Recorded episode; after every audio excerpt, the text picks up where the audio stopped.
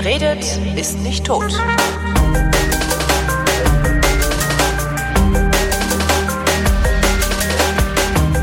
Willkommen zum Geschichtsunterricht der Koproduktion von Vrindt und DLF Nova und aus Köln zugeschaltet wie immer Matthias von Hellfeld. Guten Tag. Guten Tag. Thema heute 125 Jahre Kino. Ja. Und was mich da wirklich irritiert ist, es ist, dass es so jung ist, das Kino. Das fühlt sich so an, als wäre das schon immer da und als wäre das auch völlig naheliegend, dass man äh, mindestens 16 Bilder hintereinander montiert und dann sieht es so aus, als würde sich jemand bewegen.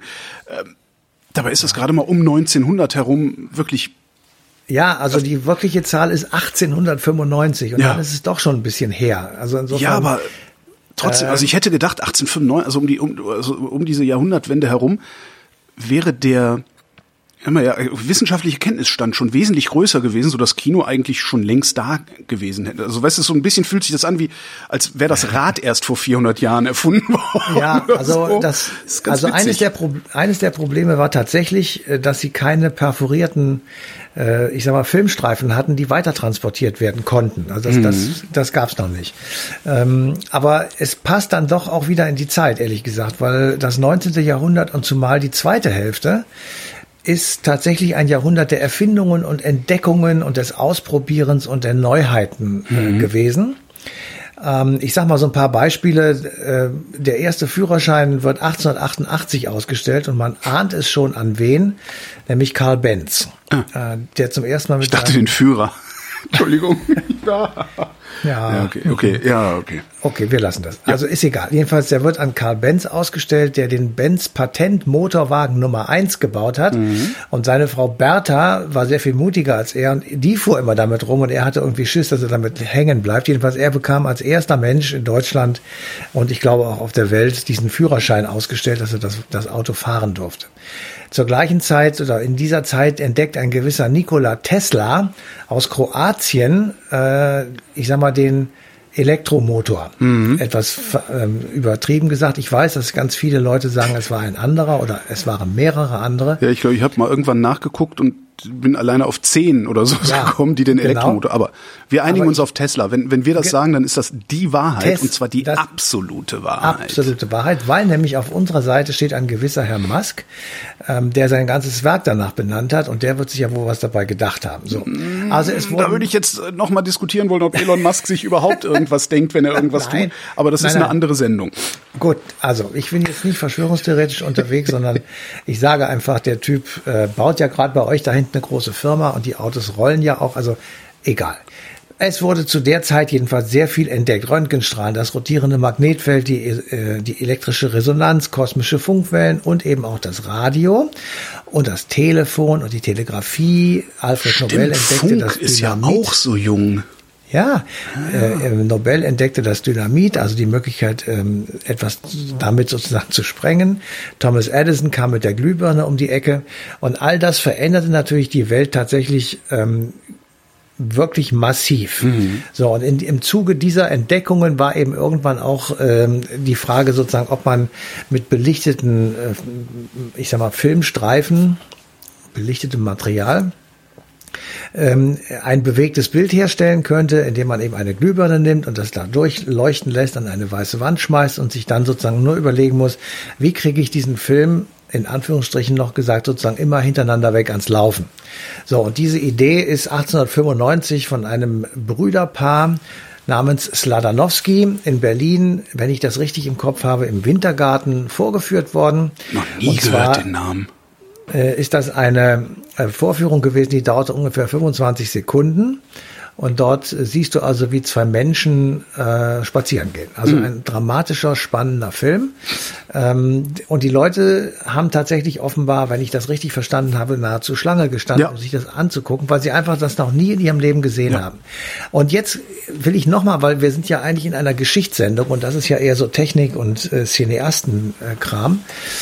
Ich habe mich schon gefragt, wie das kommt, dass in dieser eher konservativen Gesellschaft, wir befinden uns im Deutschen Kaiserreich, wir befinden uns in der Ära des Wilhelminismus. Kaiser ist Wilhelm II. Der erste war 1888 im sogenannten Dreikaiserjahr verblichen.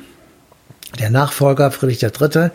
Ähm, wurde intronisiert, war aber schon todkrank. Der hatte Kehlkopfkrebs und äh, starb 99 Tage später, sodass in diesem Jahr der Dritte, nämlich der Enkel des Ersten, also von Wilhelm I zu Wilhelm II, äh, Kaiser wurde. Und der blieb es dann bis zu seiner Absetzung 1918. Mhm. So, und dieser Wilhelm II., der wird ja so bei uns in den Geschichtsbüchern als Kriegstreiber, als äh, konservatives Arschloch dargestellt, der also die Welt ins Unglück gestürzt habe und ähm, ein, ein herrischer, intoleranter, großmauliger Typ gewesen ist, der so Sätze gebracht hat, die er wirklich gebracht hat, was Kultur ist, bestimme ich.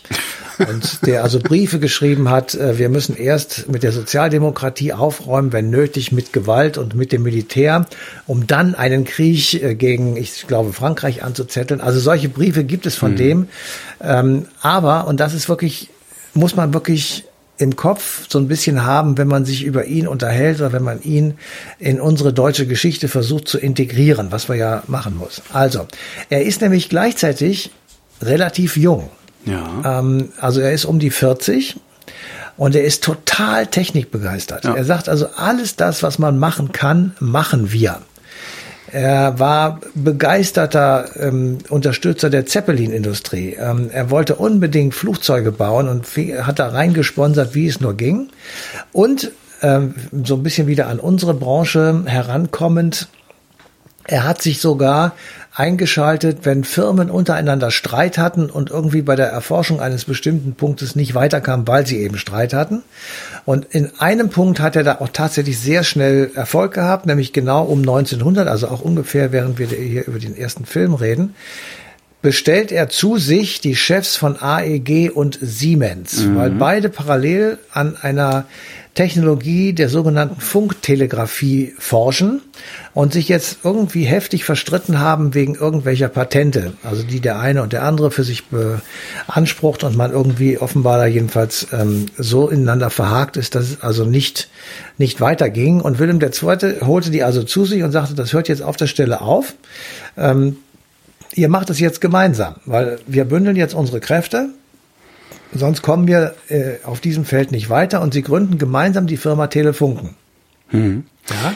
Und Telefunken ist tatsächlich eine Weltfirma geworden und kurz danach fangen die an, Radiogeräte zu bauen und zwar sehr erfolgreich. Mhm. Also äh, man sieht sozusagen, dass auf, wir haben auf der einen Seite einen innovations- und technikbegeisterten Kaiser und auf der anderen Seite eine starre Monarchie. Möglicherweise bedingt das eine das andere. Jedenfalls hat sich in dieser Zeit sehr viel getan, unter anderem eben auch die Entdeckung des Films. Diese Technikbegeisterung, kam die aus ihm selbst heraus, weil er es geil fand?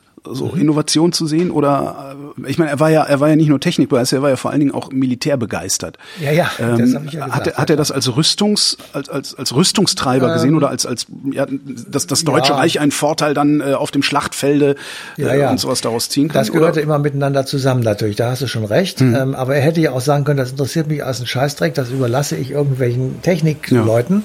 Und wenn die sagen, das geht, dann geht's und wenn es nicht geht, dann geht's eben nicht. Das hat er nicht gemacht, sondern er hat sich da eingeschaltet, er hat diese, äh, diese Firmen besucht, er hat sich kundig gemacht und er hat sozusagen äh, ich sag mal, das unterstützt und das gepusht. Und das war auch der Punkt, weswegen er bei vielen Leuten im Deutschen Reich sehr beliebt war. Mhm. Das, was wir heute gar nicht mehr verstehen können, wenn da so säbelrasselnd, militant und militaristisch irgend so eine Pfeife dahergeritten kommt, mit einem Pummel auf dem Kopf, der, wo du immer denkst, der fällt gleich runter. Ja. Und der also, der, der also die preußischen Tugenden, äh, von denen man ja wirklich sagen kann, dass sie so schlecht gar nicht sind, äh, sie aber so umdreht, eben in einen militaristischen Kadavergehorsam, mhm. äh, dass du tatsächlich damit ein KZ führen könntest, wie Oskar Lafontaine mal Helmut Schmidt vorgeführt hat, mhm. vorgeworfen hat.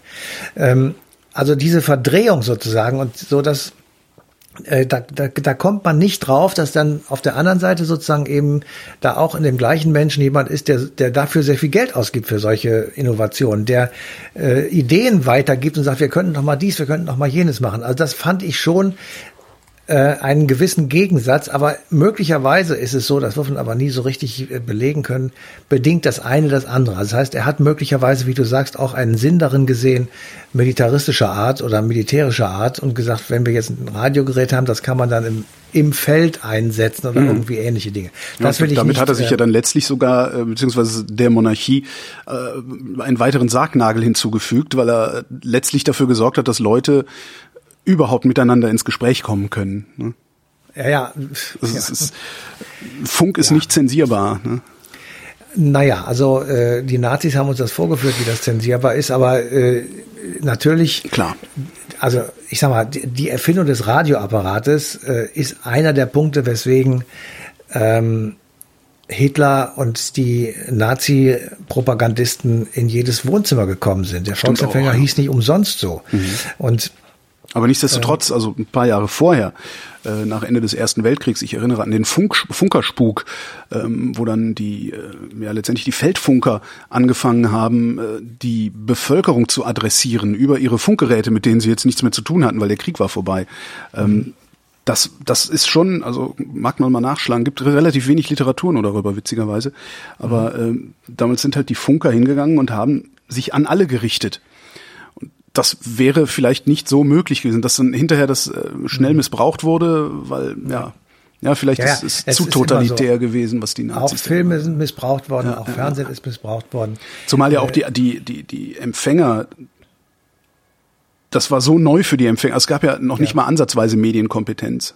Gar nicht. So, ja. Und darum konnte, ich, alles, konnte dich das natürlich leichter überwältigen, was da passiert. Ja, stimmt schon. Es, es wurde alles konsumiert, was es gab. Mhm. Und das ist auch ein wesentlicher Punkt äh, der Sendung oder überhaupt der, der, ähm, des Themas, über das man wirklich nachdenken muss, weil äh, mit der Erfindung des Films, die ging dann relativ zügig, also der Vorführapparat war dann bald erfunden und die Perforation an den Seitenrändern war da und musste nicht mehr mit der Nietenzange gemacht werden, wie die, im Übrigen habe ich eben den Namen so ein bisschen falsch ausgesprochen, sie heißen tatsächlich Eugen und Max Skladanowski. Mhm weiß nicht genau, ob ich das eben so richtig gesagt habe. Jedenfalls die zwei sind die der Urheber, also die Urheber. Aber mit Beginn der Weimarer Republik äh, gibt es ja auch ein Aufkommen der Filmindustrie und der äh, großen ersten Uferstars und der Leute, die also tatsächlich weltbekannt sind. Und ähm, es gibt aber eben auch Filme, die wirklich in der ganzen Welt bekannt wurden und die überall gezeigt wurden. Ich sag mal das Kabinett des Dr. Caligari. Metropolis. Ähm, Metropolis, äh, Friedrich Wilhelm Murner mit Der letzte Mann. Ähm, also der hat die, die sogenannte entfesselte Kamera entdeckt, das was heute gang und gäbe ist und mhm. mit irgendwelchen Drohnen gemacht wird. Er hat also den Kameramann an Kräne gehängt und ähm, schaukeln lassen und damit eine ganz neue Perspektive entwickelt. Ähm, 1926 äh, war M der erste Tonfilm, auch von mhm. Fritz Lang. Also das waren wirklich äh, große ich sag mal, kulturelle Meilensteine, die da mit dem Kino gesetzt wurden. Aber parallel dazu und gleichzeitig sind eben auch Skandalfilme äh, entstanden, die sich auf einmal mit Themen beschäftigen, die bis dahin, weil es das Medium so nicht gab, mehr oder weniger unter der Decke gehalten wurde. Den ersten, den ich gefunden habe, äh, ist ein Film von äh, Richard Oswald, der 1917 mhm. einen Film gemacht hat über Schwangerschaftsabbruch und Geschlechtskrankheiten. Der Film hieß Es werde Licht. Wow. Ein Jahr später, 1918, kam der erste Film mit dem Thema Homosexualität ähm, ins Kino. Der hieß Anders als die anderen. Und äh, es experimentell und also für unsere Augen, für meine Augen sowieso kaum anzugucken, ist ein andalusischer Hund von Luis, ja. von Luis Buñuel, Buñuel, und mhm. Salvatore Dali. Mhm. Ähm, dann haben wir in Deutschland einen absoluten Skandalfilm im Westen nichts Neues. Äh, das war die Verfilmung des Romans von Erich Maria Remarque, der also weite Teile des Ersten Weltkrieges in einem Schützengraben verbracht hat und diesen äh, überlebt hat mit vielen schrecklichen Erinnerungen und Ereignissen. Und ähm, die hat er in dem Buch Im Westen nichts Neues äh, verarbeitet. Was im Übrigen ähm, der Eintrag in ein Logbuch des, der obersten Heeresleitung gewesen ist, mhm. dass an irgendeinem Tage im Westen nichts Neues zu vermelden war. Und ähm, dieser Film wird also äh, gemacht und er wird mit wirklich unglaublicher Gegenpropaganda aus den Kinos wieder vertrieben. Ach. Wütende Proteste von Goebbels und Co., die also äh, gesagt haben, äh, das darf alles nicht sein. Das ist natürlich ein Antikriegsfilm. Das ist ja natürlich, klar. ja klar, die Nazis, die mussten Genau. Krieg natürlich immer noch als was Heroisches. Genau. Und insofern äh, war sozusagen, wurde das Kino mit, mit diesen Filmen auf der einen Seite sozusagen eine Berieselung und eine, eine Abwechslung, so wie heute auch. Auf der anderen Seite aber parallel dazu gleichzeitig äh, kamen Filme eben raus, die wirklich für Theater gesorgt haben, die an Dinge herangegangen sind, die ansonsten in der Gesellschaft möglicherweise verschwiegen worden sind. Und das ist eigentlich bis heute so geblieben. Also in den 50er Vor allen Jahren. Dingen in Bayern. Ja, in den 50er, ja genau. In den 50er Jahren hat Hildegard Knef mal einen blanken Busen gezeigt. Das war also äh, wochenlang Schlagzeile in den entsprechenden Zeitungen. Ähm, ich erinnere mich an Filme, ähm, die auch sich mit dem Thema Homosexualität beschäftigt haben, äh, wo man also in den 70er und 80er Jahren äh, natürlich totalen Aufruhr mit äh, hervorrufen konnte. Die Pornofilme, die ähm, in irgendwelchen Schmuddelkinos am Anfang gezeigt wurden. Im Das Aki waren am alles Hauptbahnhof. Aufreg Aki am Hauptbahnhof, das waren alles Aufreger, ähm, wo man, wo man sagte, ja, aber sie haben dann tatsächlich etwas auch damit zu tun gehabt, dass sich diese Gesellschaft eben weiterentwickelt oder anders weiterentwickelt als ohne diese Filme. Und da sind sie eben sehr viel wichtiger als so Kultklassiker wie James Bond, der irgendwie 30 Jahre lang alle zwei Jahre mit einer neuen Nummer rauskam ähm, und, und immer so weiterlief. Oder diese endlosen Heimatfilme von Heidi bis äh, Schnulzen, Alpöhi und so weiter.